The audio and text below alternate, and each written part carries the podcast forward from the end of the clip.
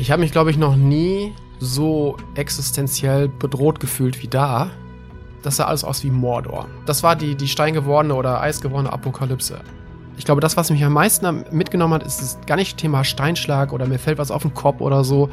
Oder der Wind bläst mich aus der Nordflanke des Vulkans raus. Nee, sondern das Thema, es könnte sein, dass sich der Boden unter dir auftut und du bist weg. Mit offenen Augen ins Abenteuer. Das ist der Weltwach-Podcast mit Erik Lorenz. Hallo zusammen und willkommen zu dieser Folge. Das, was ihr hier hört, das ist eine Aufnahme von einem ganz besonderen Ort.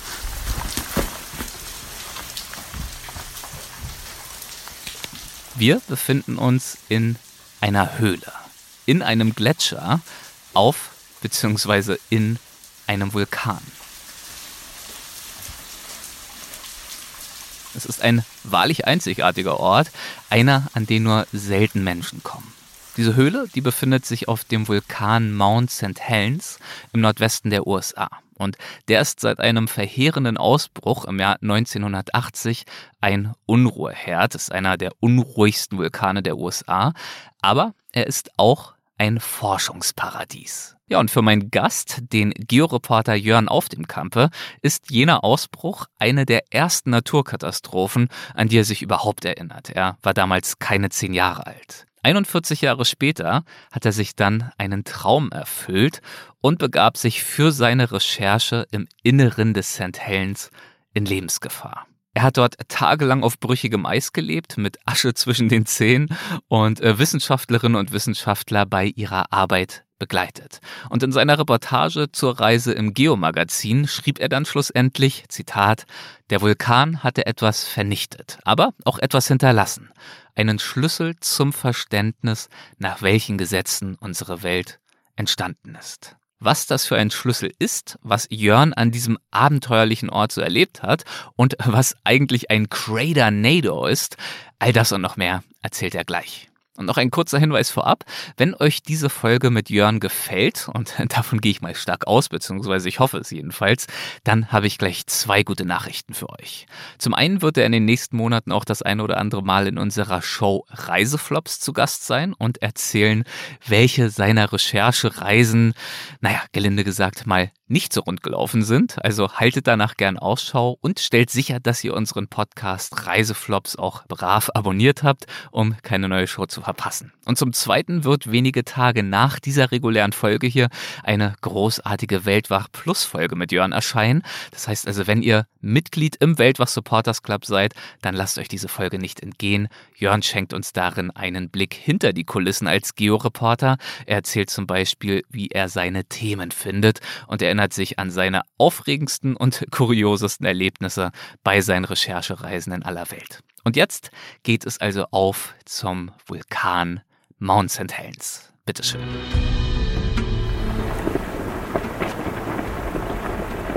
Hi Jörn, herzlich willkommen bei Weltwach. Ich freue mich sehr. Hallo. Ja, hi. Ich freue mich auch sehr, dass ich äh, hier sein kann. Du, bevor wir äh, beim Anfang anfangen, ähm, erklär uns zunächst einmal, was hören wir da gerade? Ja, das sind Steine, die runterstürzen. Ja. Ähm, die stürzen äh, ins Innere eines Vulkans. Wir sind hier gerade im Mount St. Helens in den USA, in einem Vulkan und schauen auf eine hunderte Meter hohe Vulkanflanke. Also wir stehen im Inneren eines Vulkans. Im Inneren? Ja, wir oh. sind. Also im Kegel oder? Ja, also der Kegel ist nicht mehr da. Ja. Das kannst du dir vorstellen wie ein Hufeisen. Ja. Und wir stehen im Inneren dieses Hufeisens und schauen quasi auf eine Seitenwand, also auf die innere Flanke eines Vulkans und da prasseln Steine runter, schlagen andere Steine aus der Wand, ein wahnsinns Tohuwabohu, Asche steigt auf und dann ist es kurz ruhig und ein paar Minuten später geht das gleiche wieder los. Also dieser Vulkan zerlegt sich selber. Klingt äh, besorgniserregend.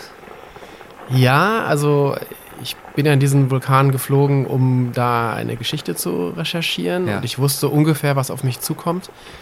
Aber wie oft, wie es dann so oft so ist, wenn man erstmal da ist, merkt man dann, Es ist doch ganz anders, als ich mir das vorher vorgestellt hätte. Ähm, nichts bereitet einen auf die Wirklichkeit vor. Und diese Wirklichkeit war wirklich extrem krass für mich. Ja. Super surreal. Also du stehst in einem geologischen Monument und siehst dabei zu, wie sich das selber abbaut. Sprich, Steine fallen runter. Und wenn du nicht aufpasst, äh, wirst du gleich noch mit abgebaut. Ja, wenn du nicht aufpasst, wenn du dich, wenn du dich der Wand nähern würdest, Ja. ähm, wir standen in einigem Abstand dazu, dann würden dich diese Steine treffen. Ähm, aber auch selbst da, wo wir waren, war es auch nicht ganz ausgeschlossen, dass äh, irgendwelche Steine hinrollen.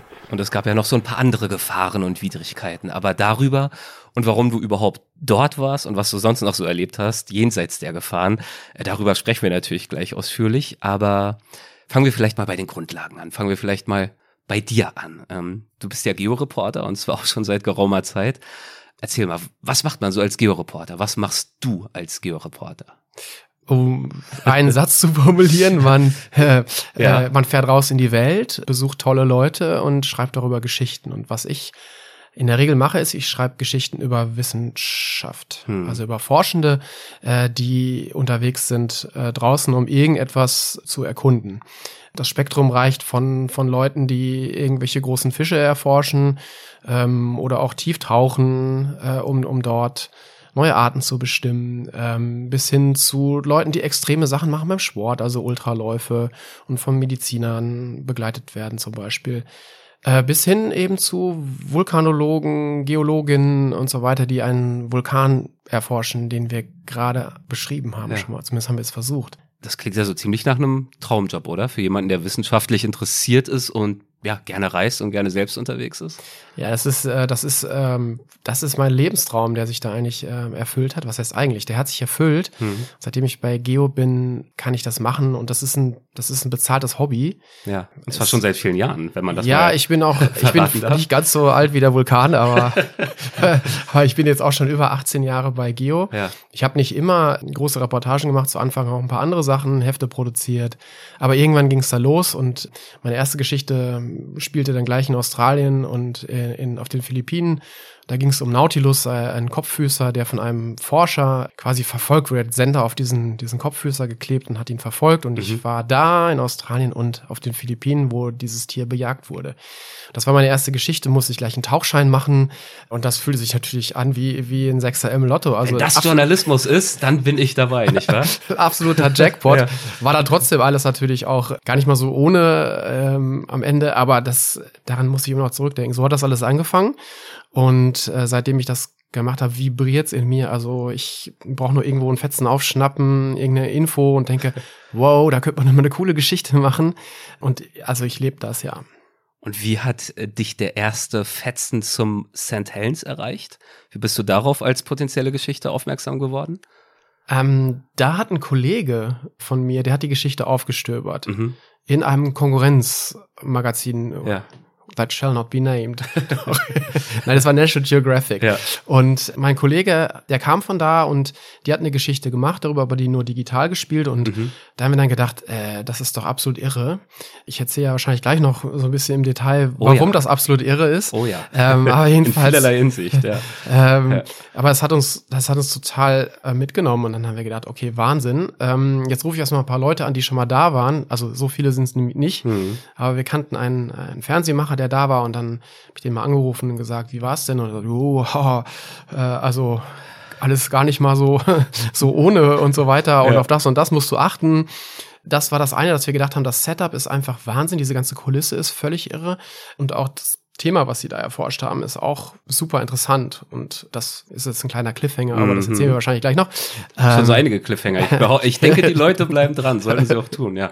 Und was würdest du denn sagen, ohne schon zu viel vorwegzunehmen? Ähm, du hast ja angedeutet, deine Recherchen in den letzten 18 Jahren für Geo haben eine wahnsinnige Bandbreite. Nimmt diese Recherche zum St. Helens äh, für dich in irgendeiner Art und Weise eine besondere Stellung ein? Ich habe mich, glaube ich, noch nie so existenziell bedroht gefühlt wie da. Hm. Also ich bin wahrscheinlich ein vorsichtiger Typ. Also ich habe so eine Mischung, komische Mischung zwischen, ich bin vorsichtig, bereite viel vor und dann doch in dem Moment ein bisschen draufgängerisch vielleicht. Von daher habe ich auch diese Geschichte sehr akkurat vorbereitet, soweit man das kann. Aber ich habe mich, glaube ich, am Ende dann doch wirklich, ja, also schon direkt, also mich sehr gefürchtet. Hm. Ich haspel hier so ein bisschen vor mich hin, weil ich mir gerade die Bilder durch den Kopf gehen, wie es alles so war und vor allem auch, wie das, wie meine persönliche Postproduktion war, also als ich dann wieder zurück war danach und wie lange mich das noch begleitet hat, dieses ganze Erlebnis, das war besonders. Wenn du jetzt gerade schon dabei bist, äh, dir vor deinem inneren Auge nochmal die Bilder aufzurufen, vielleicht machen wir das auch mal für unsere Hörerinnen und Hörer. Verorten wir gern erstmal diesen Vulkan. Ähm, was ist das für ein Vulkan? Wo befindet er sich? Wie können wir uns den vorstellen? Du hast ihn ja schon so als hufeisenförmig beschrieben. Mhm. Also, wenn man sich jetzt die Karte der USA vors innere Auge führt, dann oben links in der Ecke. Mhm. Das ist Bundesstaat Washington und irgendwo bei Seattle und Portland. Da liegt der Vulkan Mount St. Helens. Mhm. Ist gar nicht mal so weit weg von, von Portland und ragt da auf. Es ist ein Schichtvulkan, das heißt, der hat sich im Laufe seiner, seines Lebens quasi, dadurch, dass er ausgebrochen ist, immer weiter selber aufgeschichtet. Do it yourself. Mhm. Schicht für Schicht, wie so ein Baumkuchen. Und Der ist immer gewachsen. weiter in die Höhe wächst. Ja. Genau. Und ist knapp 3000 Meter hoch gewesen. Ähm, und sah wirklich aus wie so ein, wie so ein Postkartenmotiv. Also so wie sich Kinder einen Vulkan malen würden. Perfekte Kegelform. Ja, so wie der Fuji in, in, in Ja. Japan Mhm. vielleicht. Und oben mit so einem Häubchen aus Schnee und Gletschern bedeckt und sanft abfallende oder ja, so wie man das halt kennt, klassisch abfallende Hänge. Am Spirit Lake gelegen, wahnsinnig pittoresk, richtig, richtig toll. Und das ist der Vulkan, auf den wir dann geflogen sind. Nur sah er dann, als wir dahin geflogen sind, anders aus als Zu seinen Jetzt- besten Zeiten. zu seinen besten Zeiten, seinen Zu seinen besten Jahren. Zeiten, ja. äh, als Warum? er noch ein da Fotomodell war. Ja, es hat 1980 angefangen zu rumoren. Und da Mhm. hat er, glaube ich, über 100 Jahre geschlafen, aber plötzlich ging es los. Und da hat eine Seismologin in einem Labor in Seattle an der Universität plötzlich gesehen, irgendwas passiert da. Und dann haben sie festgestellt, es gibt ein Erdbeben. Und zwar in der Nähe des Vulkans. Und das ist immer ein Warnzeichen. Weil wenn sich irgendwas im Vulkan verschiebt, irgendwelches Magma nach oben steigt oder so, dann äußert sich das halt oft durch Erdbebenwellen. Und die haben den überwacht. Und dann hat sie gemerkt, okay, irgendwas ist hier los und hat Alarm geschlagen. Und dann haben sie ihn ein bisschen engmaschiger überwacht. Was passiert ist? Die Magma ist aufgestiegen. Und das Besondere war bei diesem Vulkan, dass sich eine Flanke aufgebläht hat, die Nordflanke. Hat sich aufgebläht wie so ein Brotteig im Ofen. Und es hat weiter Erdbeben gebe- gegeben. Irgendwann, was heißt irgendwann, man weiß genau, das ist der 18. Mai, glaube ich, gewesen, um 8.23 Uhr und 11 Sekunden, wenn ich das richtig in Erinnerung habe, ist diese aufgeblähte Nordflanke zusammengebrochen nach einem starken Erdbeben. Und man muss sich jetzt vorstellen, die Magma, die da hochgestiegen ist, erzeugt einen unglaublichen Druck. Die ist sehr, sehr heiß. Da gibt's Gase, die ähm, ausperlen oder rausschießen könnten, sobald der Druck weg ist. Und genau das ist passiert. Dadurch, dass diese Nordflanke kollabiert ist durch das Erdbeben, war plötzlich der Druck, also konnte sich der Druck quasi abbauen. Das ganze Ding ist explodiert. Und da ist eine, die größte bis dahin oder ich glaube bis heute beobachtete Gesteinslawine hat sich in Gang gesetzt Boah. Okay. und ist dann in Richtung Norden abgegangen. Es gab auch eine Wolke, eine sogenannte pyroklastische Wolke, eine heiße Wolke, Mhm. voll mit Gesteinsfetzen, also alles explodiert, der ganze Fels ist zertrümmert worden und diese ganze Masse ist rausgeflogen, gab eine wahnsinnige Zerstörungswelle, die noch bis in 27 Kilometern Entfernung gewirkt hat.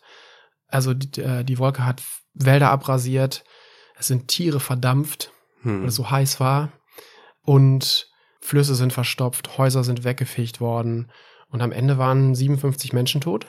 Vor allen Dingen deswegen, weil die sich nicht haben evakuieren lassen. Weil Ähm, diese eine Expertin hat zwar dieses Rumoren dann irgendwann bemerkt und gemessen, aber ziemlich spät, ne? Also, Ja, beziehungsweise die Behörden haben eigentlich so gehandelt, wie man, glaube ich, handeln müsste. Also man hat den Vulkan abgesperrt, hm. man hat auch Leute evakuiert und hat gesagt, so, das ist jetzt die rote Zone, hier dürft ihr nicht mehr rein. Vielleicht hat man es auch ein bisschen unterschätzt, teilweise. Vor allen Dingen aber waren auch Leute unterwegs, also die sich einfach widersetzt haben, die gesagt haben, ich will mal sehen, wie sich so ein Vulkan anfühlt äh, kurz vorm Ausbruch und ich will mir das mal anschauen. und vor allem haben halt alle, wenn überhaupt, mit einem Ausbruch gerechnet, mit einem herkömmlichen Dem Ausbruch. herkömmlichen Ausbruch. Genau, und was auch noch dazu beigetragen wahrscheinlich, dass es zu einer solchen Katastrophe wurde, ist die Tatsache, dass der Vulkan irgendwann wieder so ein bisschen das Gas weggenommen hat, so ein bisschen auf die Bremse Mhm. getreten hat, quasi metaphorisch gesagt. Und dann wurde es ein bisschen ruhiger. Aber irgendwann ging es dann halt voll los. Ja, man wusste eigentlich, was kommt, nur was man nicht wirklich auf dem Schirm hatte, ist, wie er ausbricht. Du hast es schon erwähnt. Also ein Ausbruch, so wie man sich den klassisch vorstellt, ist ja so, es geht alles nach oben weg, Richtung Himmel. Der ist halt zur Seite ausgebrochen. Also Richtung Norden. Und eben nicht nur ausgebrochen, sondern förmlich explodiert, wie du ja vorhin Für mich explodiert. hast. Ja. Das pass- kann auch bei, bei Vulkanausbrüchen passieren, die nach oben weggehen. Also Mhm. es kann auch relativ abrupt passieren, aber bei dem war es besonders abrupt und besonders problematisch eben, dass er zur Seite ausgebrochen ist. Man wusste das aus der Vergangenheit, dass das passieren kann, auch bei dem, hat das aber auch nicht so richtig, wahrscheinlich nicht so richtig ernst genommen oder nicht so richtig laut gemacht, dass das passieren könnte. Ähm, man hat am Ende sehr viel aus diesem Vulkanausbruch gelernt, aber erstmal, vielleicht bleiben wir erstmal bei diesem, bei diesem, bei dieser Verwüstung. Das war jedenfalls für die USA, auch in so einem hochtechnisierten Land, einfach eine wahnsinnige Erkenntnis, dass, dass auch das da passieren kann und wie unfassbar mächtig Naturgewalten sein können. Und du hast das damals als Kind verfolgt über die Medien, richtig? Ja, ähm, ich habe das, ich habe das gesehen. Also ich habe gesehen, im Fernsehen gesehen, kann ich mich diffus erinnern. Ja. Das haben natürlich Nachrichtensender rauf und runter gebracht. Damals gab es äh, ja noch nicht so viele Programme, aber jedenfalls auch in denen, äh, die ich damals gucken durfte, da war das ein Thema auf jeden Fall. Für die damaligen Verhältnisse viral gegangen. Für die damaligen Verhältnisse total viral gegangen. Es hat man sich dann wahrscheinlich im Sandkasten noch erzählt. Also, also wir unter uns Kindern. Ja, also die, auch die Aschewolke ist quasi viral gegangen, die da in die Luft gestemmt worden ist, ist bis in die Stratosphäre hochgegangen und es gab den Vergleich, das sind 500, also ist schwer sich das vorzustellen, aber irgendjemand hat ausgerechnet, das sind 500 Hiroshima-Bomben. Es gibt ja immer dieses schlimme Äquivalent dann, Mhm. äh, was, was dann Leute hinzuziehen, kann man sich auch nicht vorstellen, wie schrecklich das ist. Ähm, aber ja, von daher, das war schon eine sehr, sehr präsente Katastrophe, besonders auch dann für uns Kinder irgendwie absolut Fantastisch eigentlich, nicht ne? fantastisch und nicht Ja. fassbar und apokalyptisch, aber wir konnten das natürlich nicht richtig einordnen. Hm. Du schreibst in deiner Georeportage, die aus alledem entstanden ist, so gigantisch der Ausbruch war, so überwältigend ist das, was danach geschah. Oh yes. Und ähm, an anderer Stelle schreibst du auch, seit er vor 41 Jahren in die Luft ging, gilt er als Berg der Erkenntnis. Er gewährte der Wissenschaft wie kein anderer Vulkan zuvor Einblicke in fundamentale Vorgänge. Deswegen natürlich die Frage, was ist denn seither geschehen? Also erstmal nichts steht still. Ja, Also auch der Vulkanausbruch ist da zwar erstmal Ground Zero, aber die Natur arbeitet weiter und was da passiert ist, es ist ein neuer junger Vulkan emporgewachsen in der Mitte des alten. Also vielleicht mal zunächst mal zur vielleicht zur besseren Vorstellung. Also was ich vorhin gesagt, dieses Hufeisen, mhm. das ist ja deswegen entstanden, weil dieser Ausbruch zur Seite gegangen ist. Also das heißt, die Öffnung, das war die Nordflanke und Genau. die ist eben so weggeflogen. Zwei Kilometer breites Panoramafenster, kann man quasi sagen. Hm. Ähm, da ist alles rausgeflogen. Und übrig geblieben ist quasi eine Ruine, die nicht aus, nicht kreisförmig war, sondern eben unterbrochen ist, da wo der Ausbruch stattgefunden hat. Im Prinzip wie so ein großer Google-Hupf, nur halt, wo ein großes Stück fehlt. Mhm. So, und in der Mitte war halt Platz, oder damals, war damals Platz, seit dem Ausbruch, und da ist der neue Vulkan emporgestiegen. Das heißt, da ist äh, Magma emporgequollen, wird dann ja zur Lava, also wenn es dann, wenn es dann mit in Kontakt kommt mit der Außenwelt, nennt man es Lava und ist dann erkaltet und zu Blöcken zerfallen oder in Blöcke, hat sich in, in Blöcken materialisiert. Mhm. Hat sich so langsam aufgeschichtet, kann man sagen, also die Geologen haben das beschrieben wie so eine Zahnpastatube, wo man so langsam so Material rausdrückt, also die Zahnpasta rausdrückt, so muss man sich das vorstellen. Also da wuchsen dann, ja, sah ziemlich bizarr aus. Ich habe mal Bilder gesehen, das sah wirklich aus so ein bisschen wie Zahnpasta, was, was wie die aus dem Boden rauskommt, schwarze Zahnpasta und die dann erkaltet und zu Blöcken zerfällt. Und das schichtete sich so langsam auf und heute ist der äh, Vulkan in der Mitte, der junge Vulkan ist 400 Meter hoch Mhm. ungefähr.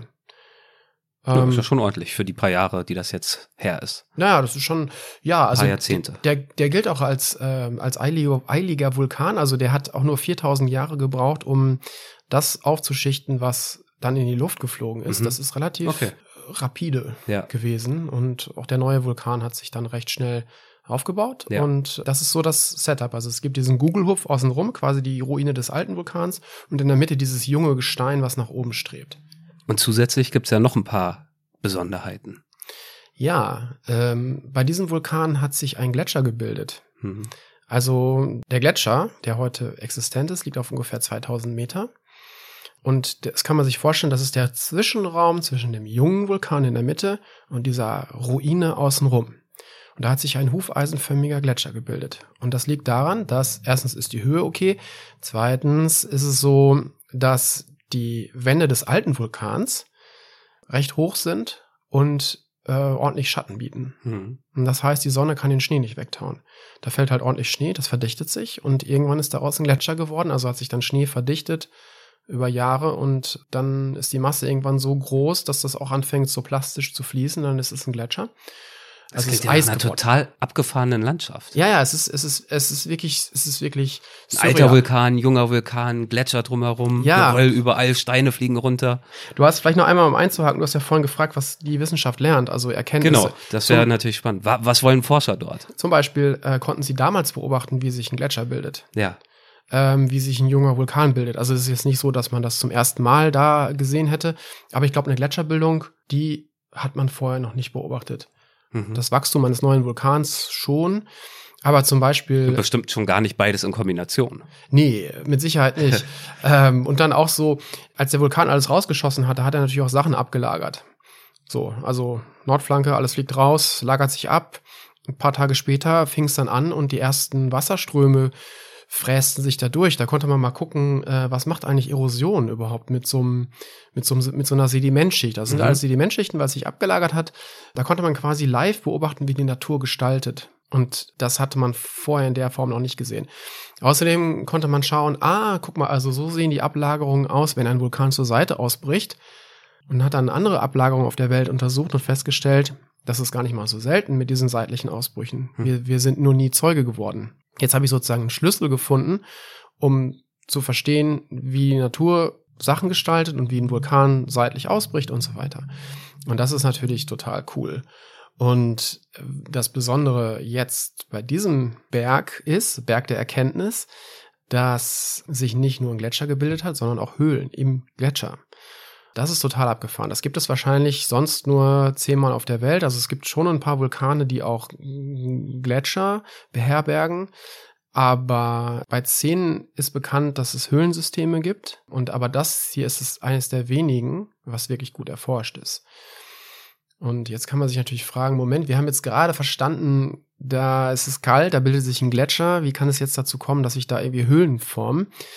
Das liegt am Vulkan. Also im Prinzip ist das so, als würdest du einen Gletscher auf eine Herdplatte packen. Hm. Also von unten ist es heiß. Und dadurch steigt heiße Luft aus, heißer Wasserdampf und der höhlt den Gletscher von unten aus. Und deswegen formen sich Höhlen. Das ganze System ist extrem dynamisch. Äh, Und das wollen die Forschenden erkunden und wissen, was passiert da eigentlich? Wie bildet sich das? Wie oft formt sich da irgendwas um? Mit welcher Geschwindigkeit geht das Ganze vonstatten? Und das Wichtigste ist, kann ich irgendwas daraus lernen über den nächsten Ausbruch? Mhm. Also ja, Berg der Erkenntnis äh, ist ja der Spitzname dementsprechend äh, dieses Vulkans. Hast du diesen Spitznamen ihm verliehen oder wird er ohnehin so genannt? Äh, Ich glaube, ich habe das, ich habe ihm das angedichtet. Ja. Also ich habe es zumindest nirgendwo gefunden. äh, äh, ich will ja auch kein Plagiat äh, machen oder jetzt behaupten, ich hätte Ja. das irgendwie kreiert. Nee, zumindest habe ich es reingeschrieben und dachte, das, das macht irgendwie Sinn. Pilgern da jetzt seit Jahrzehnten tausende Wissenschaftler jedes Jahr hin, weil das eben so spannend ist? Würden vielleicht viele gerne machen, aber es ist sehr restriktiv im Zugang. Also es waren erst überhaupt nur 50 Leute in den Höhlen. Hm. Also wenn man sich vorstellt, im Weltall waren 500 Menschen. In diesen Höhlen bisher 50. Ich bin jetzt einer davon. Yay. Sehr, sehr gut. Ähm, nein, also der, das ganze Gebiet ist abgesperrt. ja. Also du darfst außen auf den Vulkan, auch zum Wandern und zum Skifahren. Also wenn Schnee liegt, kann man auch hochmarschieren, also Skitour gehen. Gibt oder jetzt keine Skilifte oder so, ne? es gibt nicht unbedingt einen Lift, also würde der Liftbetreiber wahrscheinlich auch äh, sagen, nee, das ist ein Invest, das lassen wir mal lieber. Ja. Ähm, wäre auch gar nicht erlaubt wahrscheinlich. Aber man darf das tun. Fallen auch immer mal wieder Leute rein.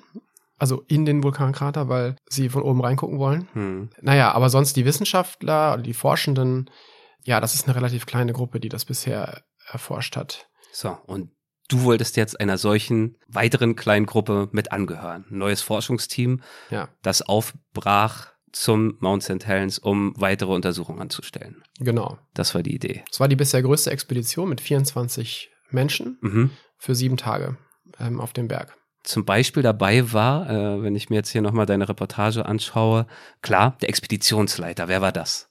Eddie Cartaya. Ja.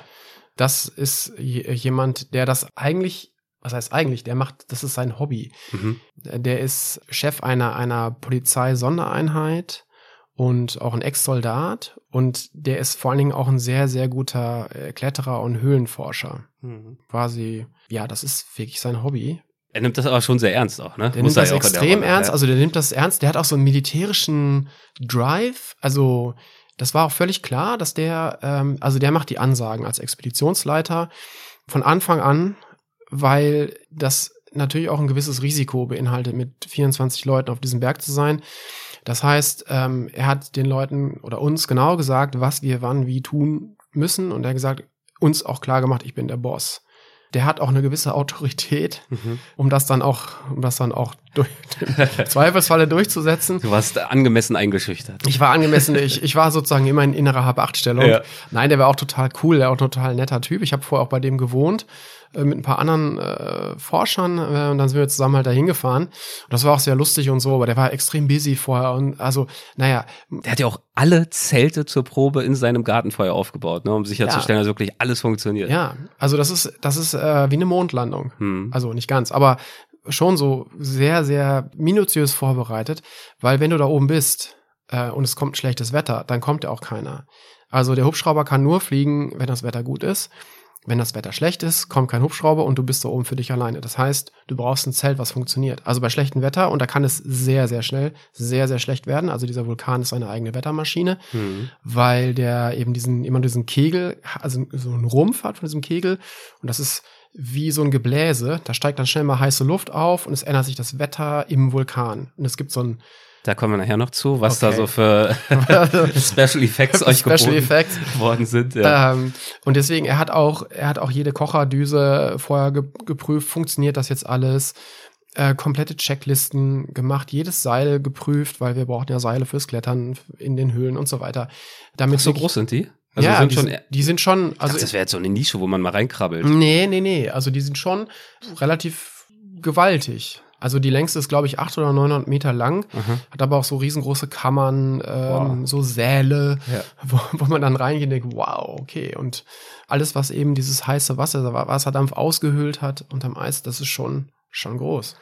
Also hat euch deutlich gemacht, ihr müsst das hier ernst nehmen, ihr müsst auf ihn hören. Das ist äh, keine Kleinigkeit, die ihr vorhabt. Und in eine ähnliche Richtung gingen ja auch die Ansprachen von Woody Peebles, wird es so ausgesprochen? Ja. Das war, glaube ich, euer Expeditionsarzt. Ist Ja. das richtig? Woody. Ähm, ja, er kennt sich also aus, äh, wenn es um Leben und Tod geht. Und du schreibst zu ihm genau das. Ich zitiere mal kurz aus deiner Reportage. Du schreibst, wenn es um Leben und Tod geht, weiß Dr. Woody Peebles, dann zählen auch Banalitäten. Man schneidet sich zum Beispiel in die Hand, ein kleines Missgeschick, eigentlich nicht der Rede wert. Nehmen wir aber an, eure Wunde entzündet sich. Das bedeutet Schmerz. Schmerz bedeutet weniger Schlaf, sagt der Arzt. Und wer weniger schläft, ist unkonzentriert. Bei euch zu Hause kaum ein Thema. Hier draußen jedoch kann das zum Verhängnis werden. Wurde dir bei solchen Ansprachen ein bisschen mulmig dann irgendwann? Also irgendwann hast du natürlich auch einen Gewöhnungseffekt, weil, weil wir diese Ansprache fast jeden Morgen äh, hatten. Also es gab Ja. jeden Morgen ein Briefing von, von dem Expeditionsleiter, von äh, den Bergführern. Es gab einen Wetterbericht und es gab immer Woody. Ja. Also Woody hat immer gesagt, Leute, macht euch klar, ihr werdet müde, ihr müsst auf das und das achten. Also Woody ist ein Typ Mitte 50 schon gewesen, Aha. sah aber so aus, als würde er jeden Tag ins Fitness Dings geht. Also ich habe geschrieben in der seine Arme mehr Maschinenteile als Arme. Also, also Äh, seine ein- Arme sind mehr Maschinenteile als Gliedmaßen. Er ist immer dort zu finden, wo es heftig zugeht.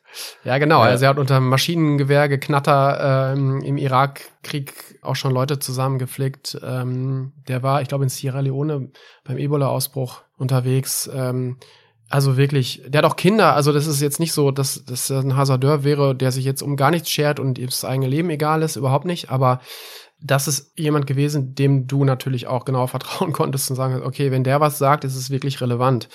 Er hat zum Beispiel gesagt, pass auf, dass ihr nicht stürzt Mhm. also in den Höhlen.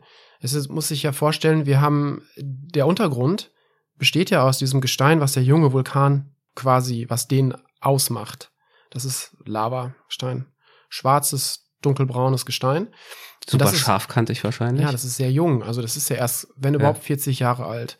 Und das heißt, in, nach den Maßstäben der Geologie heißt das gar nichts. Da hat sich noch nichts gesetzt, nichts ist irgendwie abgeschliffen oder verkantet. Das kann teilweise sehr locker zusammenliegen. Das heißt, du hast auch große Blöcke, die, wenn du durch die Höhlen kraxelst, irgendwie einen Abhang hoch, du mit, mit der Hand an einem Block ziehst, der ein paar hundert Kilo schwer, Kilogramm schwer ist, dass der stürzt. Hm. Das heißt, du, du musst wirklich immer aufpassen, wo du hinfasst und auch wo du hintrittst, weil irgendwas wackelig sein kann. Und dann hat er gesagt, stellt euch vor, ihr habt jetzt einen verstauchten Knöchel und dann müssen wir erstmal diesen, euch da aus der Höhle rauskriegen, was wirklich kompliziert sein kann. Dann bist du draußen und bist nicht transportfähig, weil du nicht mehr laufen kannst. Das heißt, man muss sich in so einen Schlitten packen. Dann fährt man nicht den Gletscher runter zu dem Camp, Camp Rembrandt, wo wir gewohnt haben. Dann ist die Frage, was machen wir jetzt? Haben wir schlechtes Wetter, kommt kein Hubschrauber. Dann muss man zu Fuß raus. Hm. Irgendwann. Mit jemandem, den man in so einem Schlitten zieht. Der Ausstieg zu Fuß aus dem Vulkan ist lebensgefährlich. Weil man da über Gletscher spalten muss. Man muss relativ nah ran an die Wand des Steinschlags teilweise. Es ist teilweise auch sehr, sehr steil. Es gibt heiße Quellen, die, wenn man da drauf tritt, die man nicht so weit ohne weiteres sieht, weil sie irgendwo unterm Eis oder Schnee verborgen sind, einem sofort die Füße zerkochen. Also das ist, das ist das Programm für, für einen Ausstieg und da möchte man eigentlich, das, da möchte man nicht dran teilnehmen. Das klingt wie so ein unangenehmes Computerspiel, so Geschicklichkeitsübung. Ja. ja, Tausend genau. Wege zu sterben. Und, Ja. und man möchte auch nicht unbedingt der Verursacher, der verursachende Mensch sein. Also, dass man diese ganze Mhm. Expedition halt auffällt, dadurch, dass man in so einem blöden Schlitten liegt. Und deswegen, also ein Grund war, war das. Und das ist ein Thema gewesen, was er immer wieder mantramäßig wiederholt hat. Passt auf, heute ist Tag drei, heute ist Tag vier, ihr werdet immer müder. Schaut, dass ihr euch konzentriert, macht Pausen, esst genug, trinkt genug, denkt an Sonnencreme, reibt euch nicht die Augen, hier ist überall Asche, ihr verletzt eure Augen und so weiter und so fort. Okay, also das, das war so das Team. Medizinisches Personal natürlich, der Expeditionsleiter, ein paar Medienvertreter ähm, und natürlich Wissenschaftlerinnen und, Wissenschaftler. Und Bergführer. Bergführer. Also ohne Bergführer wäre es gar nicht gegangen. Mhm. Also wir hatten, glaube ich, vier oder fünf Bergführer dabei, die auch immer dann mit den passionierten Wissenschaftsteams irgendwo reingegangen sind. Also immer kleine Teams, immer ein Bergführer dabei. Passioniert nennt man Ja, das. nein, also das habe ich gerade erfunden, Okay. weil mir kein besseres Wort einfiel. das, nein, nein. Passioniert kenne ich, äh, Passion wie, wie Also- partial, wer, Ah, wer weiß ja. Pa Also passionierte gruppiert, ja. Festplatte. Ja. Nee, also äh, passioniert waren Ja. die auch alle, ganz bestimmt. Ja, ja, äh, nee, nee, aber wir haben uns immer in kleine Grüppchen aufgeteilt. Ja. Das ist vielleicht ein bisschen einfacher zu verstehen. Okay. Wie seid ihr dorthin gekommen? Wenn das so lebensgefährlich ist, dort runter zu kraxeln, ist ja wahrscheinlich auch lebensgefährlich, da hoch zu kraxeln. Ja, also kann man auch machen, Hm. darf man nicht, aber könnte man theoretisch machen, würde ich auch nicht empfehlen. Nein, wir haben einen Hubschrauber gehabt. Aber Wir sind mit dem Hubschrauber reingeflogen, auch in kleinen passionierten Gruppen. das Wort etablieren wir jetzt sehr gut. in Kleingruppen, also Pilot und drei, drei Plätze. Ja.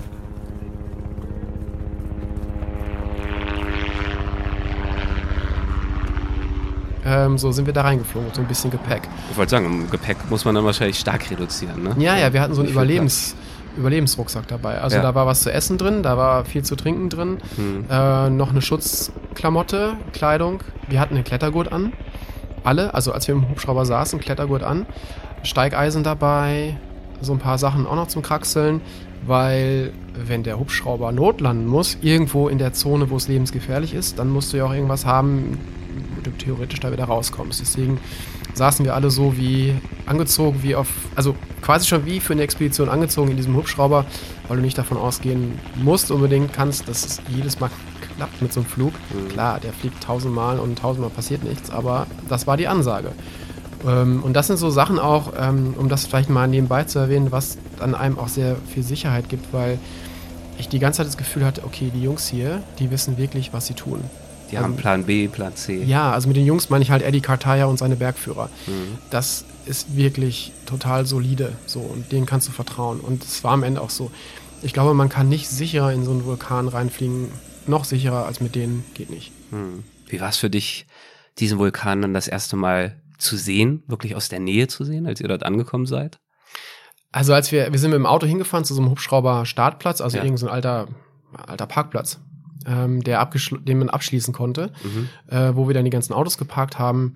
Und da sah man schon so in der Ferne diesen Google-Hupf.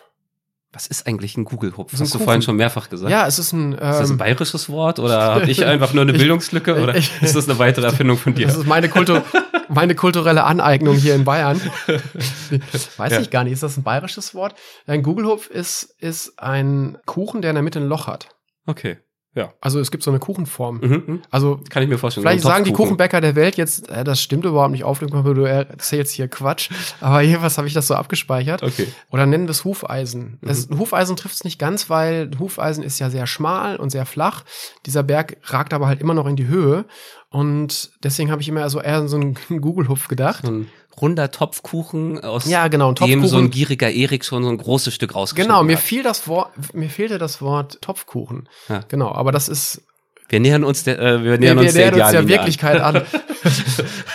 äh, ja, Also, also das ist auf jeden Fall, äh, so muss man sich das vielleicht vorstellen, also ein steingewordener Topfkuchen. Ähm, Jetzt haben wir es. Schön.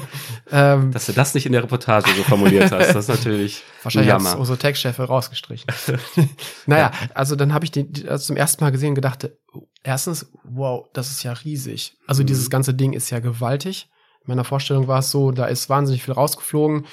Äh, Das ist recht klein oder zart gebaut alles. Nee, nee, nee, das ist also ein riesen Oschi. Hm. So, und dann bin ich in den Hubschrauber gestiegen und wir steigen hoch und ich guck so auf den Boden und denke, da ist ja immer noch, also da ist ja immer noch irgendwie Vulkanausbruch. Also da ist ja immer noch ver verheerte, kaputte, ja, da, da ist grau, da liegt überall irgendwie Asche. Also das, das hat mich schon mal sehr mitgenommen. Und dann fliegen wir an, in der einen Flanke vorbei, also quasi durch diese Tür von Eriks Topfkuchen.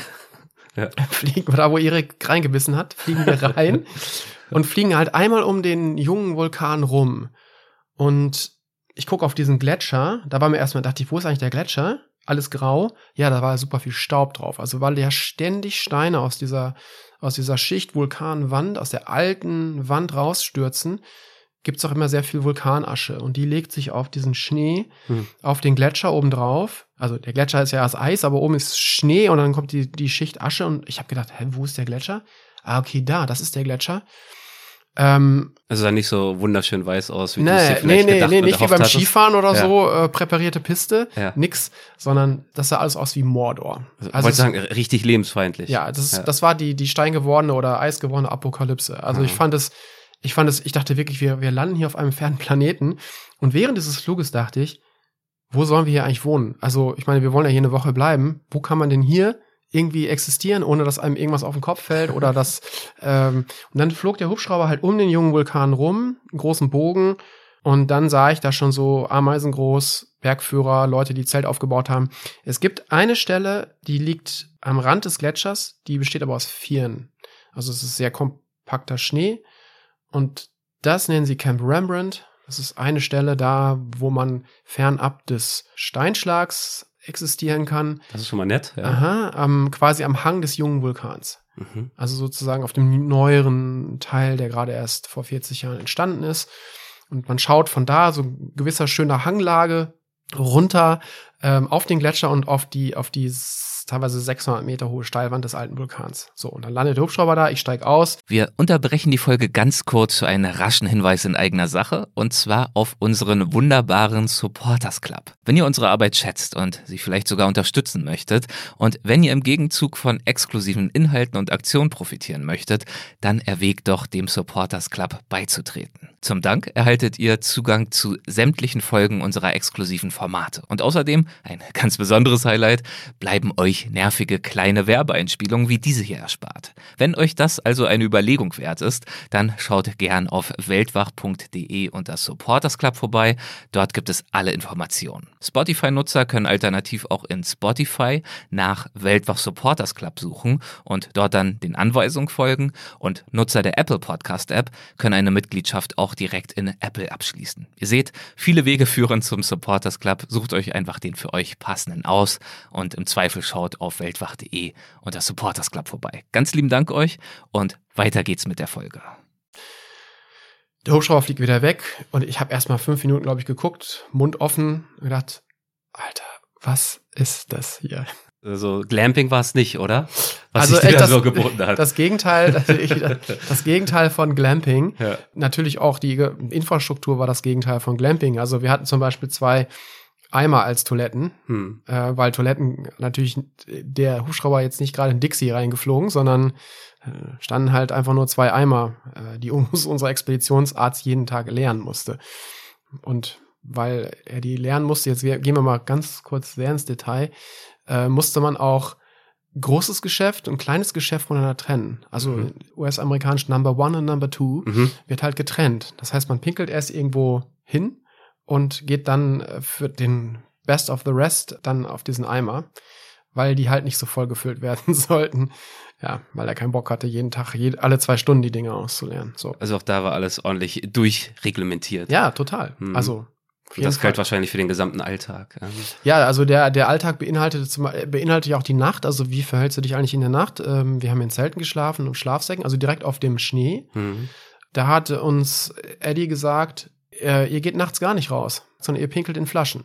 Hm. Denn wenn ihr in der Dunkelheit irgendwo hingeistert, ähm, kann es da sein, dass auch eine Gletscherspalte verschwindet.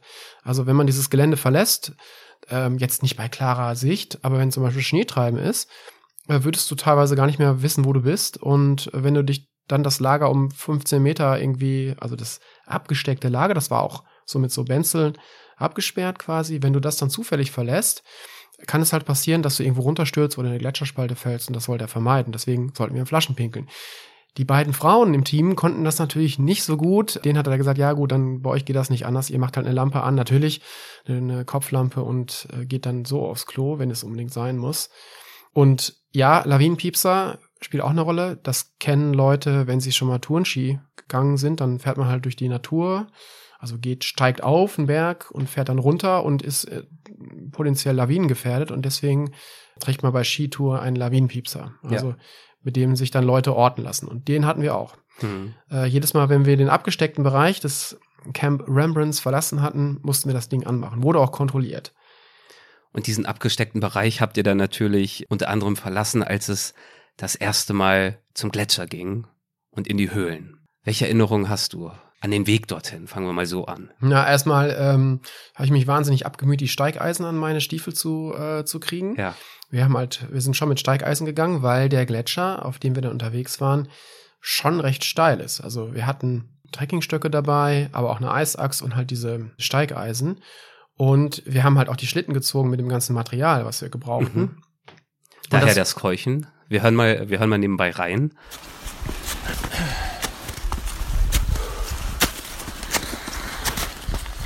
Ja, also da, da, man hört das schon, ähm, dass es echt anstrengend ist und man hört auch, wie die Steigeisen so in den, in den Schnee, also in die oberste Schicht des Gletschers, der, die aus Schnee bestand, so reinschlagen, weil man musste schon relativ, sagen wir, akzentuiert gehen, um diese Steilheit auch zu überwinden. Ja, da kamen halt viele Leute echt ins Schwitzen. Was dazu beigetragen hat, war auch die Hitze.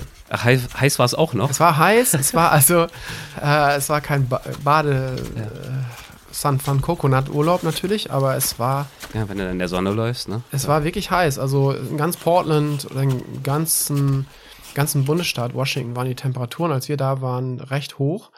In Portland teilweise 40 Grad. Und wir hatten auch mit, mit sehr, sehr warmen Temperaturen zu kämpfen. Also wir sind da teilweise im T-Shirt rumgelaufen, was Mhm. sehr ungewöhnlich ist für diese Höhe. Also du würdest ein paar Grad über Null haben, normalerweise im Hochsommer irgendwie 7, 8, 9 Grad vielleicht maximal und nachts wird's frieren. Aber bei uns hat's weder gefroren nachts noch war es tagsüber 7, 8 Grad warm, sondern fast 20. Und ähm, das hat enorm dazu beigetragen, dass es sehr, sehr anstrengend wurde, als wir da hochgemarschiert sind. Ja, und dann nach diesem Aufstieg, also die Ankunft an der Höhle. Welche Erinnerung hast du an diesen Moment? Wie, wie sieht der Höhleneingang aus? Äh, ich hatte mir vorher im Netz ein paar Bilder angeguckt und das ist ganz unterschiedlich, aber nichts, auch diese Vorrecherche hat mich nicht auf die Wirklichkeit vorbereitet. Wir sind zu einer Höhle gegangen, die sie Mothra nennen. Mothra. Also Mothra. Motte? Motte. Motte, okay. Monstermotte eigentlich. War war sozusagen der die Idee hinter dieser Wortschöpfung. Ja. Und das sah für mich wirklich absolut irre aus, denn mich schauten so zwei riesengroße schw schwarze Augenöffnungen an. Das sah aus, die Hülle äh, bestand aus, oder der Eingang bestand aus zwei Öffnungen. Mhm. Die lagen nebeneinander, wie so die Augenöffnung in einem toten Schädel. Ähm, also schwarz, ja, und äh, du konntest nicht richtig sehen, was dahinter ist. Und dann stieg da auch Dampf auf. Also es war wirklich komplett, äh, schon wieder, ich benutze das Wort oft, aber apokalyptisch. Es sah, oder surreal sah es aus. Und ich dachte, ey, Wahnsinn, okay.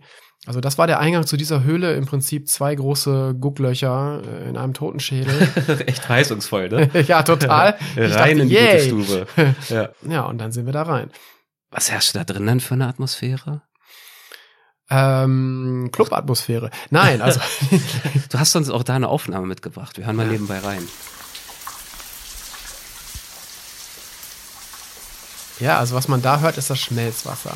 Mhm. Ähm, denn wie überall in diesem Berg, alles ist in Bewegung, nichts steht still.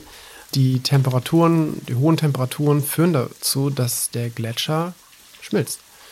Also die hohen Temperaturen des Wasserdampfs. Also wir haben ja vorhin schon erzählt, ähm, weil der Vulkan halt immer noch aktiv ist, irgendwo in der Tiefe heißes Magma sitzt, erwärmt sich Wasser, steigt auf und kommt, tritt irgendwann als Wasserdampf aus, dem, aus diesem gesteinigen Boden aus.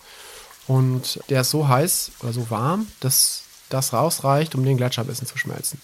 Und klar, dann, dann perlt es halt oder rinnt es halt von oben runter. Und ich hatte, wir haben uns komplett angezogen für diese Situation. Also ich hatte so eine Gore-Tex-Jacke an, die dreilagig und so weiter. Natürlich irgendwie Schutzboot vor dem, äh, vor dem Wasser. Äh, dann hatten wir so ein, äh, haben wir natürlich Höhlenlampen auf dem Kopf. Und die, man muss sich das vorstellen, vielleicht wie so einen sehr nebligen Tag in Norddeutschland, irgendwie im Herbst so. Also du konntest auch nicht weit gucken in diesem ganzen Wasserdampfnebel. Es war kälter, es war vielleicht über rund um bisschen wärmer als 0 Grad, also im Gegensatz zu draußen. Eine völlig andere Welt. Bist völlig abgeschottet plötzlich, vergisst auch so ein bisschen Zeit und Raum vielleicht ähm, im Laufe der Zeit, wenn man da so drin ist. Und ja, auf dem Boden überall braunes, schwarzes äh, Gestein. Wie beschrieben, alles so ein bisschen locker. Und was ich besonders auffällig fand, waren die Wände. Die sahen aus, als hätte so ein Riese mit so einem Löffel irgendwie daran rumgeschabt. Das war so ein regelmäßiges Muster. Aufgrund des Schmelzwassers oder warum? Ja, aufgrund des Schmelzwassers, aber wahrscheinlich aufgrund des Luftzugs werden diese Formationen gebildet. Also man weiß das offenbar noch nicht genau, wie die entstehen. Die nennen sich Scallops. Das sind Muschel, Mhm. eigentlich im Prinzip wie eine Muschel. Nur halt sozusagen, wenn man, wenn du eine Muschelform in die Wa- in, in den Teig drückst. So, wenn du eine Muschel hast, eine Schale, drückst du in den Teig. Was davon übrig bleibt, das waren so diese Vertiefungen. Mhm. Und die nennen sie Scallops. Und die waren, eigentlich haben die die ganze Wand gebildet. Und das ist das, was, was auf uns äh, visuell so eindrang. Ja. Und ähm, ja. Und dort wart ihr dann unterwegs und habt beobachtet, erkundet und nicht zuletzt natürlich auch geforscht. Hast du vielleicht ein, zwei kurze Beispiele parat, äh, was dieses Mal für wissenschaftliche Disziplinen vertreten waren, woran da so geforscht wurde? Also, ähm, um da vielleicht gleich anzuschließen, also den Gletscher selber erforscht hat ähm, ein deutscher Professor, Andreas Pflitsch, der ähm, Professor der Geografie, wenn ich mich richtig erinnere. Ja, und der hatte einen Fachbereich unter sich, die Klimatologie extremer Standorte. okay, guter Also, Titel, ja. Das klingt schon mal nach Abenteuer. Ja, Und Andreas Plitsch äh, fährt schon seit Jahren auf den Berg und hat da Temperatursensoren ausgebracht, mhm. die dann auch ein Jahr da drin bleiben, bis er das nächste Mal kommt, um sie dann mitzunehmen und auszulesen. Oder liest die dann da aus. Und teilweise ist es so, durch die Bewegung des Gletschers sind seine, seine er nennt sie Datenlogger, verschwunden. Ähm, er muss sie irgendwie suchen oder so und findet sie nicht mehr, aber er versucht so ein Bild zu gewinnen, wie sich die Temperatur verändert und damit auch, wie sich die Formen verändern Mhm. vielleicht. Und damit auch, ob irgendwas passiert, ob sich irgendwas ankündigt. Also können wir da ein Vorhersagesystem etablieren. Er hat auch weitere Methoden, um den Gletscher zu erforschen, aber das fand ich schon mal sehr interessant. Vor allen Dingen ist das sehr mühsam, natürlich irgendwie ähm, da jedes Jahr hinzufahren und dann diese, diese Logger zu suchen und auszulesen. Als wir da waren, hat er auch Eisschrauben in die Wände gedreht. Also Eisschrauben kennen Kletterer vom Eisklettern, damit kann man sich sichern. Das ist im Prinzip eine normale, etwas überdimensionierte Schraube, die am Ende so eine Art, wenn man sagen, so eine Öse hat. Und die hat er reingedreht, um dann nächstes Jahr wieder hinzufahren, um zu gucken, hat sich da so ein bisschen, also ist die Wand weniger geworden, also guckt der, guckt die Schraube weiter raus, ist irgendwas abgeschmolzen, wo ist die Schraube, ist sie ihm hingefallen und so weiter. Das hat jetzt Andreas Pflitsch gemacht, neben Mhm. vielen anderen Sachen, die er so äh, getan hat auf dem Berg. Dann hatten wir noch, was ich besonders spektakulär fand, Leute vom Jet Propulsion Lab, JPL, dabei. Jet Propulsion? Ja, Jet Propulsion Lab, das ist Klingt nach Robotik im weitesten Sinne? Oder? Ja, klingt, äh, ja, Propulsion, also klingt auch nach Raketenbau. Also Ja. die machen sehr viel für die NASA.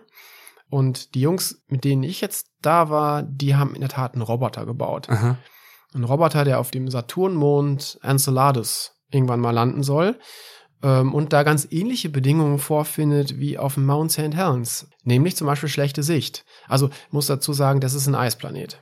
Mhm. Und dieser Roboter soll halt ins Eis vorstoßen und darunter in den darunter gelegenen Ozean äh, nach Leben suchen. Das ist zumindest damals der Plan gewesen dieser ganzen Roboterveranstaltung. Und ähm, ja, auf dem Mount St. Helens ist es eigentlich recht ähnlich. Also zumindest zum Beispiel was die Sicht betrifft. Die Sicht ist einfach schlecht. Ja, gut, da gibt's auch andere Orte. Du hast von Norddeutschland Nord- Norddeutschland. Genau. man könnte auch äh, äh, an einem Oktobermorgen in die Lüneburger Heide fahren, um da den Roboter auszuprobieren. Ja, nur in Lüneburger Heide ist nur nicht so viel Gletscher. Ja. Wo es gibt den Gletscher, äh, es gibt den Heidegletscher, also diese Kunsthalle da. Hm. da wollte aber die, Kannst ja noch mal beraten. das tätig JPL werden. nicht hinfahren, glaube ich.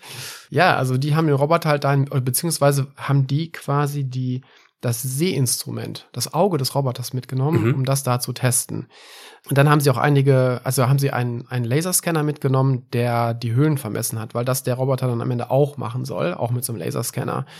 Und die wollten halt eine Welt haben aus Eis und Schnee. Mhm. Und deswegen waren die, Haben sie dort vorgefunden. ja, Ja. genau. Dann gab's auch noch einen äh, Mikrobiologen, der nach bislang unbekannten Mikroben dort gesucht hat. Ja, also Ja. der Hintergrund ist, wir haben ja eine Antibiotikakrise. Hm. Und ähm, immer mehr Krankheitskeime werden resistent gegen Antibiotika. Und die Wissenschaft sucht nach neuen. Das ist interessant, denn ja, wo sucht man nach neuen? Zum Beispiel ja in Höhlen. Ähm, ich war vor längerer Zeit mal unterwegs in einer großen Höhle in Hessen mit einem Höhlenforscher, der mir davon erzählt hat. Und ich glaube, den kennst du sogar auch. Jedenfalls meinte er mal äh, via WhatsApp zu mir, dass ihr euch kennt, Oliver Heil. Ja, klar. Ja, der war Also, nämlich auch schon auf St. Helens. Der, der war auf Mount St. ja, Helens der gehört schon. den 50.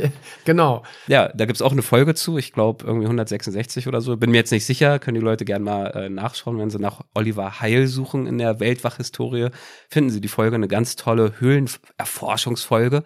Da geht's genau um diese Herausforderung, ähm, Antibiotika-Quellen in Anführungszeichen aufzutun. Und so also auch der Versuch dort oben auf dem Vulkan. Ja, genau. Also, denn der Hintergrund hier ist auch, dass der Vulkan vor 40 Jahren alles sterilisiert hat. Mhm. Das ist halt ein extremer Standort. Und, ähm, wenn du als Mikrobe in diesen Höhlen lebst, hast du kein Licht. Mhm. und es ist kalt. Das sind Besonderheiten, die vielleicht dazu führen, dass sich auch besondere Mikroben angesiedelt haben, die es sonst nirgendwo gibt. Und daran ist die Wissenschaft immer sehr interessiert, Mikroben zu finden, die es sonst nirgendwo gibt, weil es ja sein könnte, dass darunter ein Kandidat ist, der weiterhilft bei der ganzen Antibiotika-Krise. Mhm. Eine andere Möglichkeit ist, man sucht auch viel in Erdböden. Also lässt Schulklassen Erdböden untersuchen, äh, scannen und äh, sucht da einfach so mit Citizen Science ganz, ganz viele helfende Hände, sorgen dafür, dass wir vielleicht irgendwann die super Mikrobe finden, die uns weiterhilft. Ich muss sagen, ich finde das wahnsinnig spannend. Äh, Du beschreibst da eine apokalyptische Landschaft à la Mordor, eigentlich nur Asche, Gestein und Eis. Würde man jetzt meinen, da geht jetzt vielleicht nicht so viel. Und dann äh, tummeln sich dort führende Wissenschaftlerinnen und Wissenschaftler aus Weltraumforschung, NASA, Robotik, aus äh, Mikrobenforschung, Antibiotika, Medizin, dann der Klimaforscher, also aus allen Bereichen, die schöpfen aus dem Vollen. Ja, deswegen Ja. Berg der Erkenntnis. Ja, also äh, das, äh, das, das passt schon. Da kommen so viele Besonderheiten zusammen. Also, Mhm. dass da in der Schnittmenge von all diesen Besonderheiten einfach für die Wissenschaft ein wahnsinnig tolles Feld zu beackern ist, was du sonst wahrscheinlich kaum irgendwo vorfindest. Und äh, das macht das Besondere aus. Diesen Berg und auch dieser Expedition, das Ja. habe ich ja vorhin erwähnt, ist die größte aller Zeiten gewesen und ähm, ja, da kamen eben so viele unterschiedliche Disziplinen zusammen, dass ich teilweise gar nicht wusste, mit wem spreche ich jetzt zuerst. also ich. äh, ich habe mir dann schon so Interviewzeiten irgendwie ähm, vereinbart, wann können wir denn mal sprechen?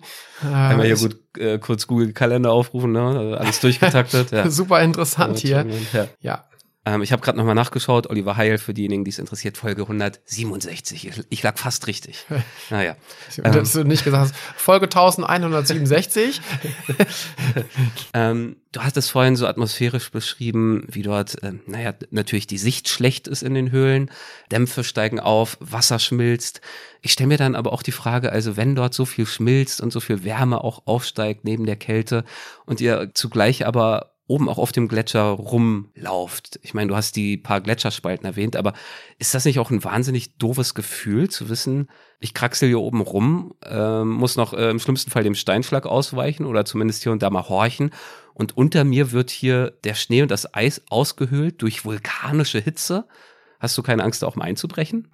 Naja, also ähm, ich hatte erstens, oder wir hatten, glaube ich, alle die die Sorge auch, dass uns mal was auf den Kopf fallen, fallen könnte, weil. Auch in der Höhle meinst du? Jetzt? Auch in der ja. Höhle, genau. Also, äh, weil diese Gesteine, die da immer runterpoltern, die fallen halt oben auf den Gletscher. Ja. Und irgendwann werden die von weiterem Schnee bedeckt, was sich dann irgendwann zu Eis verdichtet. Und irgendwann ist es so, tauchen diese Steine auch in der Höhlendecke auf. Also hunderte Kilo oder Tonnen schwere Gesteine plötzlich über dir. Hm. Ähm, ich war jetzt zum Glück nicht in der Situation, wo ich direkt unter so einem Stein stand, aber es gab auch Teams, die teilweise durch Kammern oder Gänge gegangen sind, die, wo sie kaum Sicht hatten, wo sie aber wussten, da steckt was in der Decke und wo auch irgendwas runterfiel. Und Schmelzen aber nicht, Schnee und Eis steckt Tonnen Kilo schwerer Kamenzmann über dir. Wo du dann auch nicht wusst, also die, okay, wir müssen hier durch, weil die haben die, ja. die Höhlen kartiert, komplett ähm, und mussten deswegen auch überall durch. Und ja, das war dann, ich würde nicht sagen Lotteriespiel, aber schon so scharf einkalkuliertes Risiko oder auch nicht einkalkuliertes mhm. Risiko. Okay, wir gehen jetzt durch und irgendwas fiel darunter. Gut, jetzt müssen wir mal äh, abwarten und was noch passiert. Aber das war eine Situation, die möchtest du, in der möchtest du eigentlich nicht sein. Äh, natürlich keine Sicht und es fällt was runter von oben. Das ist schwierig. Ja, aber auch sonst sozusagen die andere Richtung ist, dass sich der Boden irgendwie auftut unter dir, ist ja auch so eine Sache, wenn du als terrestrisches Lebewesen eigentlich immer gewohnt bist, dass alles fest ist unter dir, dann kommt dir das sehr komisch vor plötzlich, wenn sich um dich herum so, ja, so Sachen andeuten. Also zum Beispiel war es so, ähm, wir, ich ja beschrieben, dieses Camp Rembrandt liegt auf einem Vierenfeld, also sehr stark verdichtetem Schnee, mhm. kein Eis, also kein Gletscher, aber kurz davor sozusagen. Und zwei Tage nach unserer Ankunft macht es plötzlich nachts. Also es gibt ein mhm. riesen knatschendes Geräusch und so eine Art Gletscherspalte riss auf unserer Scholle auf, also oberhalb der Zelte, weil durch diese ganze Wärme, ähm, habe ich ja erzählt, es war einfach ganz Bundesstaat Washington sehr, sehr heiß, riss, also ging dieser ganze, diese ganze Firngeschichte offenbar so ein bisschen in bewegten Hangrutschung und oben riss einfach so eine Art ja. Gletscherspalte. Also es ist ja kein Gletscher, aber es, es riss eine Spalte auf. Und die vergrößerte sich immer weiter. Und das war ab da auch so ein bisschen Dauerthema. Das kann ich mir vorstellen. Unter uns. Spricht man dann mal drüber. Haben wir ja. mal drüber gesprochen. Ich meine, die anderen waren natürlich super cool, so, und gesagt, ja, okay, dann ziehen wir halt das Zelt um, alles klar. Aber es war so warm, dass, ja, auch an den Rändern von unserer, von unserem Vierenfeld plötzlich auch so Riesenstücke abbrachen. Und übrigens vor einer, vor einer großen Höhle, ich glaube G-Dora heißt die, zwei Tage nachdem wir da drin, drin waren, kollabierten Teile des Eingangs. Mhm. Und da reden wir über richtig, richtig viel Eis, was da von oben runter kam. kam. Also wenn man da gestanden hätte, dann wäre es wahrscheinlich schwierig geworden mit dem Ausbuddeln und dem, formuliert, ja. und dem, wo ist eigentlich der Lawinenpiepser und so. Und ja. Ähm, ja, aber was ich gerade gesagt habe, ist also besonders auch auf unserem Teil des Mount St. Helens hatte ich langsam das Gefühl, also wenn wir jetzt hier noch, noch eine Woche bleiben würden, dann irgendwann brechen wir hier ein. Und äh, man muss dazu wissen, auch unter uns, auch unter unserem Vierenfeld, sind Höhlen gewesen. Mhm. Also auch dieses scharfkantige, spitze Gestein, darüber mehrere Meter äh, Vieren. Und dadurch, dass immer heißer Wasserdampf auch da aufsteigt, haben sich da auch da Höhlen gebildet. Eine nannten sie das Iglu. Die haben wir nicht gefunden, weil ähm, also in der waren sie Jahre zuvor immer mal wieder, äh, also direkt unter dem Camp in der Höhle Iglu. Ähm, die hat sich aber diesmal offenbar so gebildet, dass der Eingang irgendwie nicht zu erkennen war. Ich war da einmal unten drunter drin mit einem der ähm, Mikrobiologen. Wir haben danach Mikroben gesucht unter unserem Camp, also sind wir reingekrochen, haben aber diese eigentliche Höhle Iglu nicht gefunden. Mhm. Aber es bestand die Vermutung, irgendwo muss sie sein. Also irgendwie ein relativ großer Raum unter unseren Zelten. Und niemand wusste so richtig, wie viel Meter Struktur eigentlich zwischen uns und, Hm. ne, und dem Boden überhaupt noch sind und so weiter. Ähm, aber da zum Beispiel, wo die Toiletten gestanden haben, ähm, die beiden Eimer, da wurde auch, wurde es auch immer weniger. Also da brachen auch immer Stücke ab. Und dann haben wir irgendwann eine Lawinensonde. Das ist, wenn man einen Verschütteten sucht, nimmt man diese Sonde und steckt die in den Schnee. Äh, die hatten wir halt auch dabei, in den Vieren gerammt. Und zwei Tage später war da, wo vorher so ein Daumennagel großes Loch war, halt ja ein Loch von, von, von der Größe einer Familienpizza, weil das einfach weggetaut ist. Also es Mhm. taute immer weiter. Und äh, mir wurde irgendwann mulmig. Also, oder auch mehreren Leuten wurde mulmig, weil wir das Gefühl hatten, ja, also irgendwie, wie lange trägt das Zeit läuft auf jeden Fall. Ja. Und ähm, da, das sprach an mir so ein, das, da, da Es nagte irgendwann an ja, dir. so, das war so eine existenzielle Schwingung, die da irgendwie in Gang kam, weil das ist etwas, womit ich in meinem Leben vorher überhaupt nicht vertraut war. Es könnte sein, dass sich der Boden unter dir auftut und du bist weg. Also, ich glaube, das ist für uns so wichtig, weil wir eben so verdrahtet sind mit dieser Welt und so viel immer diesen Kontakt haben, auch zum Boden. Wir sind Zweibeiner, wir sind immer irgendwo in Verbindung mit dem Boden. Und wenn du jetzt das Gefühl hast, plötzlich ist unter dir Luft und du fällst irgendwie in die Tiefe, das ist natürlich so ein, so ein wahrscheinlich so ein Menschheitsalbtraum. Das ist wirklich ein interessanter Gedanke, denn also beim Reisen spricht man ja oft davon, dass man sich äh, scheinbarer Selbstverständlichkeiten ganz bewusst wird. So ein ganz abgegriffenes Beispiel wäre, äh, sich des Privilegs bewusst zu werden, einfach äh, Trinkwasser aus dem Wasserhahn zu bekommen, wenn man irgendwo unterwegs war länger, wo jeder Wassertropfen viel zählt. Aber sich bewusst darüber zu werden, was es eigentlich bedeutet und wie schön es ist und wie selbstverständlich es uns erscheint, festen Boden unter den Füßen zu haben, wenn selbst diese Selbstverständlichkeit in Frage gestellt wird, äh, da kann das schon am Nervenkostüm zerren. Das kann ich mir sehr gut vorstellen. Ja, total. Und besonders auch nachts. Also wenn du, wenn du in deinem Schlafsack liegst und Ja. du tagsüber hast du vielleicht noch die Vorstellung, also wenn irgendwo was einbricht, vielleicht kann ich mich irgendwo festhalten, aber nachts, wenn du pennst, du liegst halt direkt anderthalb Zentimeter weg von der, der Schneeschicht, Du wirst dann verschluckt vom du bist schwarzen dann plötzlich Nichts. verschluckt. Ich habe dann irgendwann am, am vorletzten Tag habe ich meinen Lawinenpiepser Ja, getragen und den auch auf On gestellt, ja. weil ich dachte, ja gut, wenn es jetzt hier passiert, dann, dann Piepst sich können wenigstens. sie mich wenigstens suchen. Dann, genau. Oh Mann. Das äh, klingt nach innerer Anspannung. Ähm, Gab es so einen Moment, wo diese innere Anspannung ihren, ihren Höhepunkt gefunden hat? Wann hattest du auf dieser ganzen Expedition am meisten Angst? Naja, ich glaube, ich glaube, es war so eine, so eine Dauer, irgendwie so ein, so ein Hintergrundrauschen Mhm. die ganze Zeit, dass ich dachte, okay, also was ich dann auch regelmäßig betäubt habe, also dieses Gefühl, einfach durch diesen unglaublichen visuellen Eindruck der Landschaft und auch dieses ständige Steinegeprassel, das ist einfach so übermächtig sensorisch, dass ähm, ich glaube, ich es dann auch häufiger geschafft habe, das so ein bisschen runterzudimmen. Aber klar, also diese Angst kam natürlich immer mal wieder hervor, besonders dann, wenn wir auch auf dem Gletscher unterwegs waren, weil wir da natürlich in die Nähe der Steilwand kamen. Aber ganz sicher war es so, dass ich, ja, ich würde nicht sagen, doch, das war schon der stärkste Moment der Angst eigentlich, als es losging mit dem Sturm. Also wir hatten am Schluss, also am Schluss wurde es richtig windig. Mhm. Ähm, und das hatten sie uns schon angekündigt, also die Bergführer, dass das passieren kann.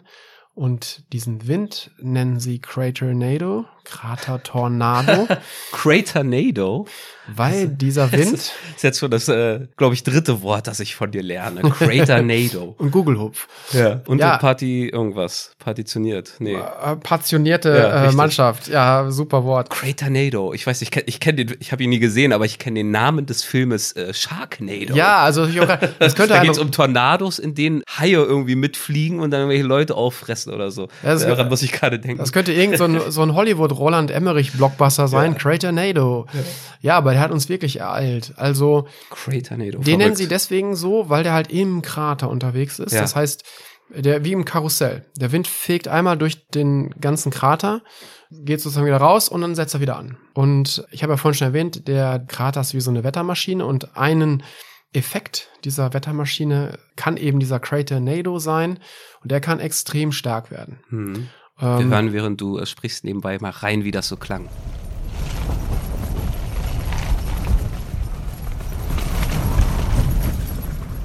Ja, das war nachts. Äh, da lag ich im Zelt und habe dann mein, mein Aufnahmegerät angeschaltet und mir gedacht, wow. Also wir waren in einem sehr, sehr großen Zelt mit mehreren Leuten, also ich zumindest. Und ähm, es, was man da hört, ist das flatternde Zelt und auch hört man vielleicht so ein bisschen, wie sich diese Zeltstangen so, so biegen. Immer dann, Vielleicht wenn auch der, deine flatternden Nervenbahnen. Ja, vielleicht auch das. wenn der Crater Nado halt über uns rüber gewalzte. Ähm, Ich glaube bis zu 90 Kilometer in der Stunde, ne? Der Wind. Ja. ja.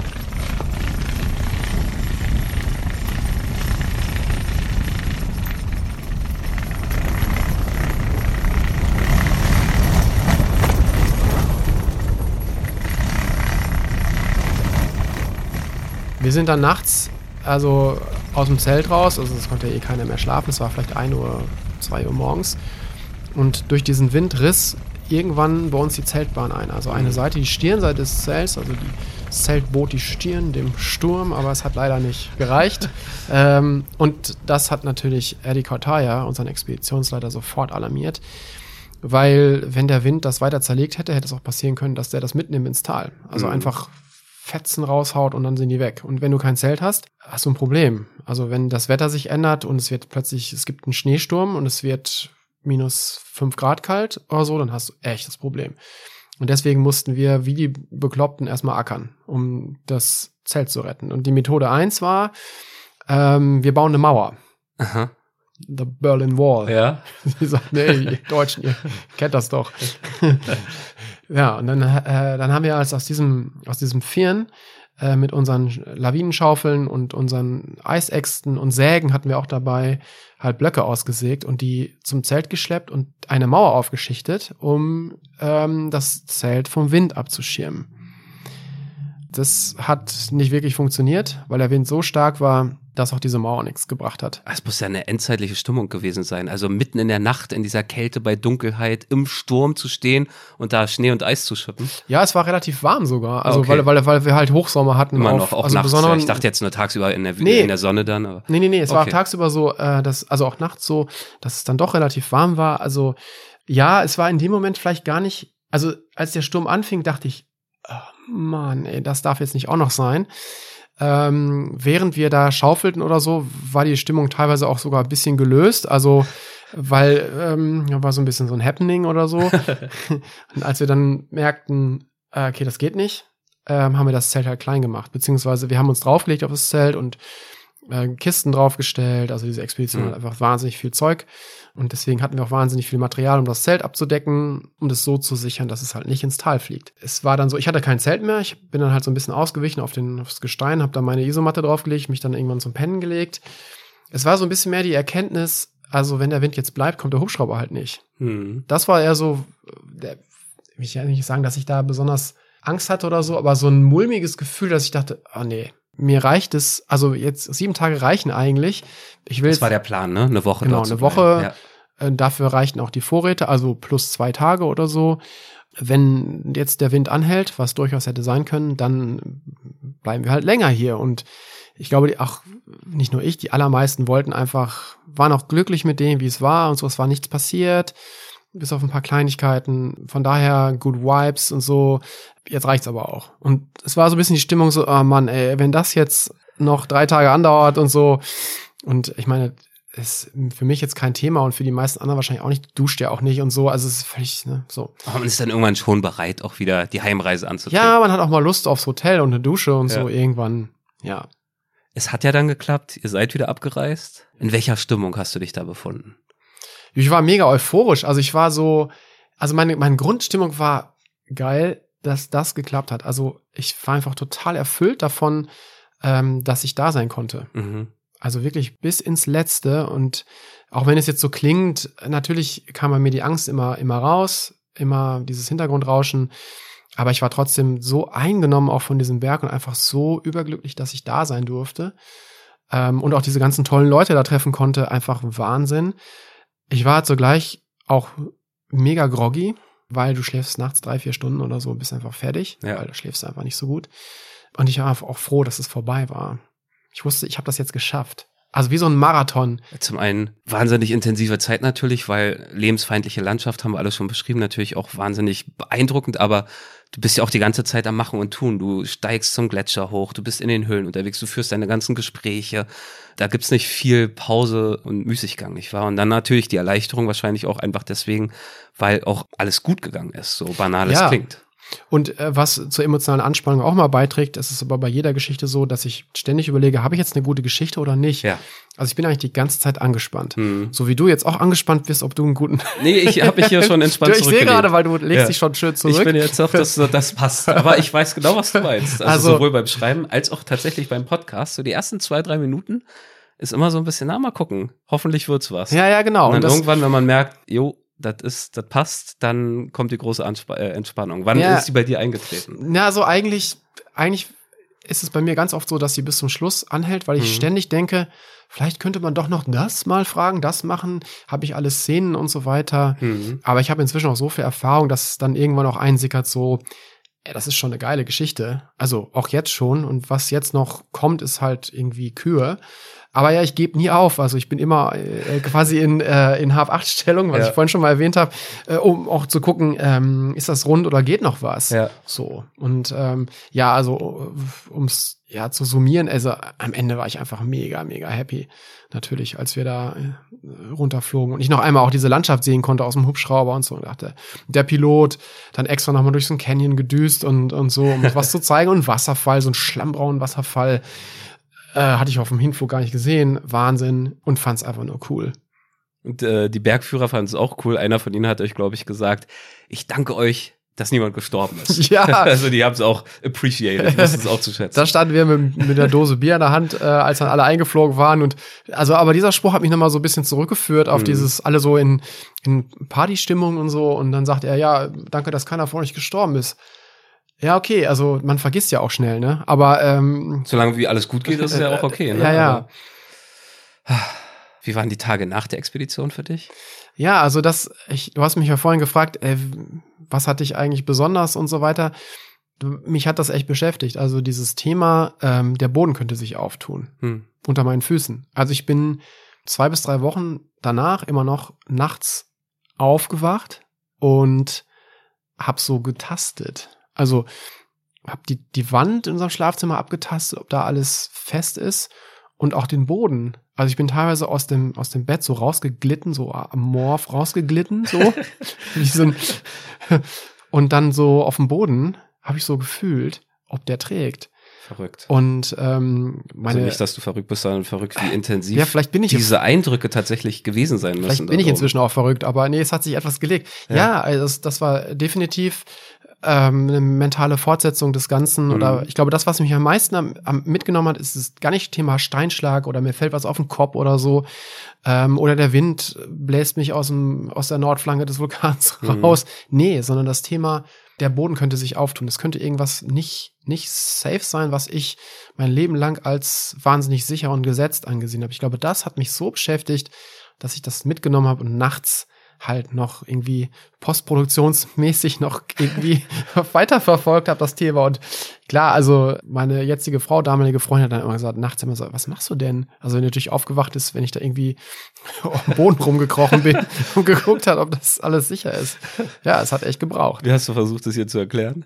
Naja, ich, ich, ich habe ja natürlich die Geschichte erzählt. Ja. Also es hat einen Moment gedauert, bis ich selber auf den Trichter kam, äh, das, das hängt an Mount St. Helens. Also Ja. Ich, ich habe hier noch irgendwie so einen, so einen, so einen fortgesetzten Albtraum, den, den ich hier auslebe nachts. Und ja, habe ihr das so erklärt, das hat sie noch verstanden, aber klar, Würdest du sowas nochmal machen? auf jeden Fall. Das ging schnell, die ja, Antwort. also das, ich, äh, nein, ich würde das auf jeden Fall nochmal machen, unter der Bedingung, dass solche Leute mitfahren. Ja. Also es war ja, es war insgesamt ganz, ganz toll, natürlich auch, weil ich ja liebe, mit passionierten Leuten unterwegs zu sein, aber auch halt mit den Leuten, die auch mit so einer Art mil militärischen Disziplin da rangehen und so, und ich dann weiß, okay, denen kann ich vertrauen. Es gibt ein gewisses Risiko, aber die versuchen es einigermaßen in den Griff zu kriegen. Mhm. Und das würde ich machen, also wenn solche Leute dabei wären und wenn das Thema einfach cool wäre, Ja. dann würde ich das auf jeden Fall nochmal machen. Wirst du ja wahrscheinlich auch. Du bist ja immer noch Georeporter, da gehen euch die Themen ja nicht aus. Nee, hoffentlich nicht. Ja. Also, äh, nein, das wird nochmal passieren, in irgendeiner Form. Also du warst schlussendlich happy, die Bergführer waren happy, dass alles gut gegangen ist. Ich glaube, die Wissenschaftlerinnen und Wissenschaftler waren auch happy, oder? Die sind ja mit hunderten Proben da wahrscheinlich abgereist. Ja, genau. Also das, das auf jeden Fall. Und also die Mikrobiologen dann, ähm, eine Forscherin, die, die den Gletscher gescannt hatte, zum Mhm. Beispiel,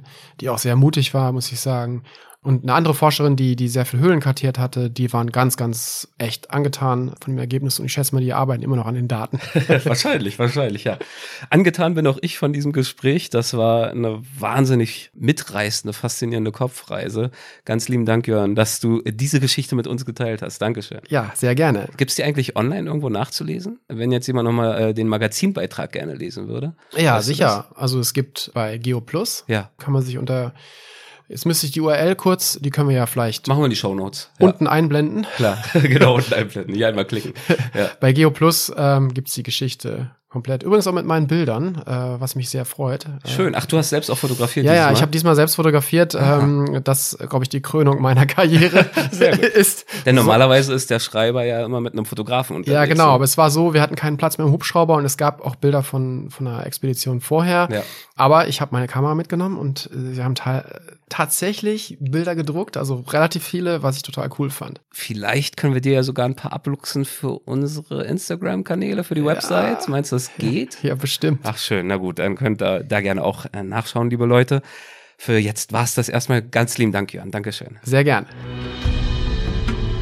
Das war mein Gespräch mit Jörn auf dem Kampe über seine Expedition auf den Mount St. Helens. Ich hoffe, es hat euch gefallen. Und wie eingangs schon gesagt, wenn dem der Fall sein sollte, dann lasst euch nicht seine künftigen, bald anstehenden Auftritte in unserer Show Reiseflops entgehen. Hört da unbedingt auch gern rein. Und außerdem dürft ihr, wenn ihr mögt und Mitglieder im Weltwach Supporters Club seid, demnächst jetzt auch eine Weltwach Plus Episode mit ihm genießen. Ganz lieben Dank euch fürs Zuhören. Gehabt euch wohl und bis zum nächsten Mal. Euer Erik.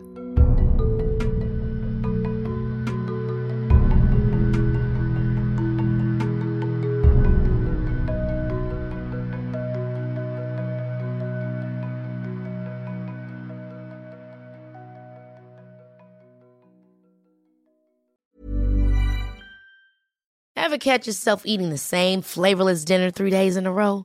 Dreaming of something better? Well, HelloFresh is your guilt-free dream come true, baby. It's me, Kiki Palmer. Let's wake up those taste buds with hot, juicy pecan-crusted chicken or garlic butter shrimp scampi. Mm. Hello Fresh. Stop dreaming of all the delicious possibilities and dig in at HelloFresh.com. Let's get this dinner party started.